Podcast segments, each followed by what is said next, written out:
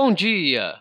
Hoje é quarta-feira, 14 de agosto de 2019 e esse é o Pod Action, o seu podcast diário sobre a abertura do mini índice Bovespa sobre uma visão do método Price Action.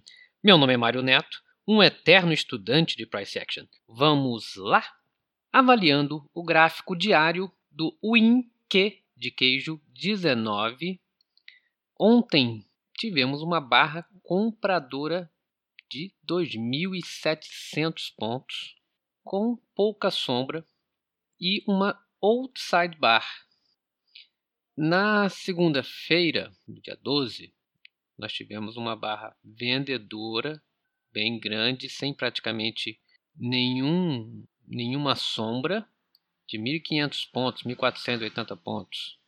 É, no gráfico diário, que eu consigo enxergar aqui, que ele está numa lateralidade, está numa TR mais ou menos desde o dia 22, talvez até antes, mas apesar desse, desse big down, esse big up, esse movimento e tem um, teve uma queda, depois uma subida e um, uma outside bar, são características de um movimento lateral.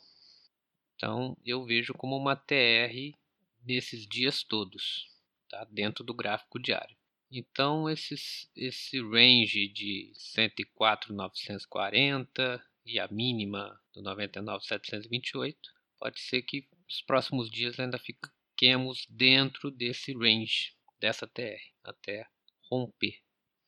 No gráfico de 60 minutos, a gente vê mais claramente a TR, porém, algumas pessoas estão vi, vislumbrando aqui a formação de uma MTR para baixo, depois dessa descida, que não foi uma descida muito, muito rápida, tá? esse gap do dia da segunda-feira tá formando quase que um topo, um, um fundo duplo aqui, tá? muita gente apostou e realmente deu certo de ter feito uma nesse tempo gráfico uma, uma reversão majoritária de tendência.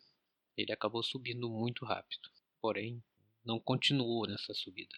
Nos 30 minutos, nos 30 minutos, é, que deu para observar que quando o preço ontem, às 10h30, quando fez aquele gap de alta, aquele, aquele tight de alta, tá?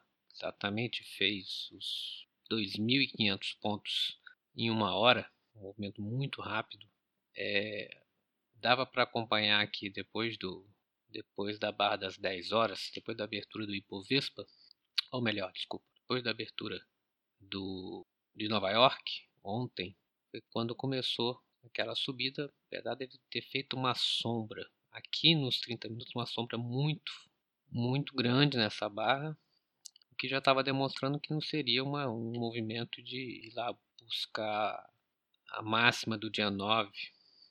Então ele ficou aqui, fez esse tight chain e depois lateralizou totalmente.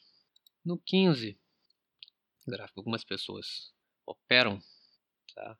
essa barra das 10h30 realmente foi uma barra muito, muito complicada porque ele fez uma sombra muito grande então, muita gente ficou com medo de entrar nela. E isso acabar fosse só um, uma correção. Mas realmente ele fez o tight de alta e entrou na lateralidade. Nos 5 minutos, vamos observar aqui essa lateralidade. Muitas sombras na tarde de ontem, no dia de ontem praticamente, porque o tight foi bem na parte da manhã. Tá? E aquilo que eu tinha falado na sexta-feira, Parecia que ele estava fazendo um, uma bandeira de alta lá no dia 7, no dia 8, na sexta-feira. E ele rompeu para baixo. E agora está tá dentro dessa TR, ficou dentro de um range de cerca de 600 pontos, depois de subir 2.700 pontos, ele ficou nesse range praticamente a tarde inteira, fazendo dojis de cerca de 60 pontos na parte da tarde. Tá? Então, um movimento muito forte. Então, esse esse tight channel foi muito, foi muito climático. Foi um clímax realmente ele entrou na lateralidade. É, movimento para amanhã, eu acredito que como nós estamos nessa TR, tá, eu acredito que ele dependendo da abertura, eu acredito que ele pode, é, como ele está praticamente fechou acima dos 66% dentro dessa TR, ele pode vir aqui buscar o, o 100%, buscar a máxima lá do dia 9, do dia 8, na verdade, foi no dia 9, abertura do dia 9, ele pode ir lá buscar antes de descer novamente e voltar para dentro da lateralidade. Acredito que não vai romper amanhã ainda. Ele vai ficar dentro desse movimento lateral. É, pontos importantes, esse gap deixado no tight de ontem, entre os 103, 190 e os 101, 960. Em algum momento, a não ser que ele estoure isso para cima, que eu acho difícil, mas o mercado é que manda, não sou eu, só acho. Esse, esses dois pontos acredito que sejam pontos de realização. Esse último swing do, da segunda-feira, 102,415, também um bom ponto de, de realização, de entrada, estiver descendo. Então eu não vejo muitos magnetos aqui nos 5 minutos, mas tem gaps.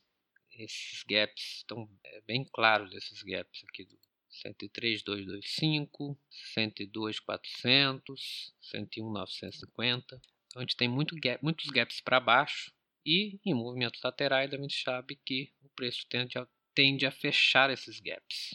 Então acredito que para cima é a máxima lá do dia 9, no 104. Depois eu tenho aqui o 104.366.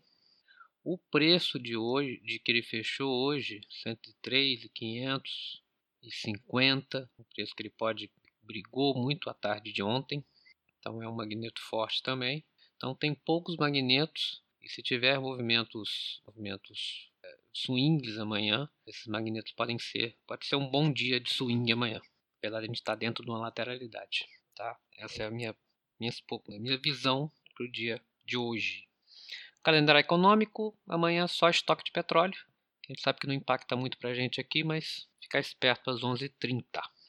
Ok? Gente, é isso. Bons trades para todos e até amanhã com mais um Pod Action. E só mais uma coisa: para ganhar dinheiro, não precisamos saber o que vai acontecer a seguir.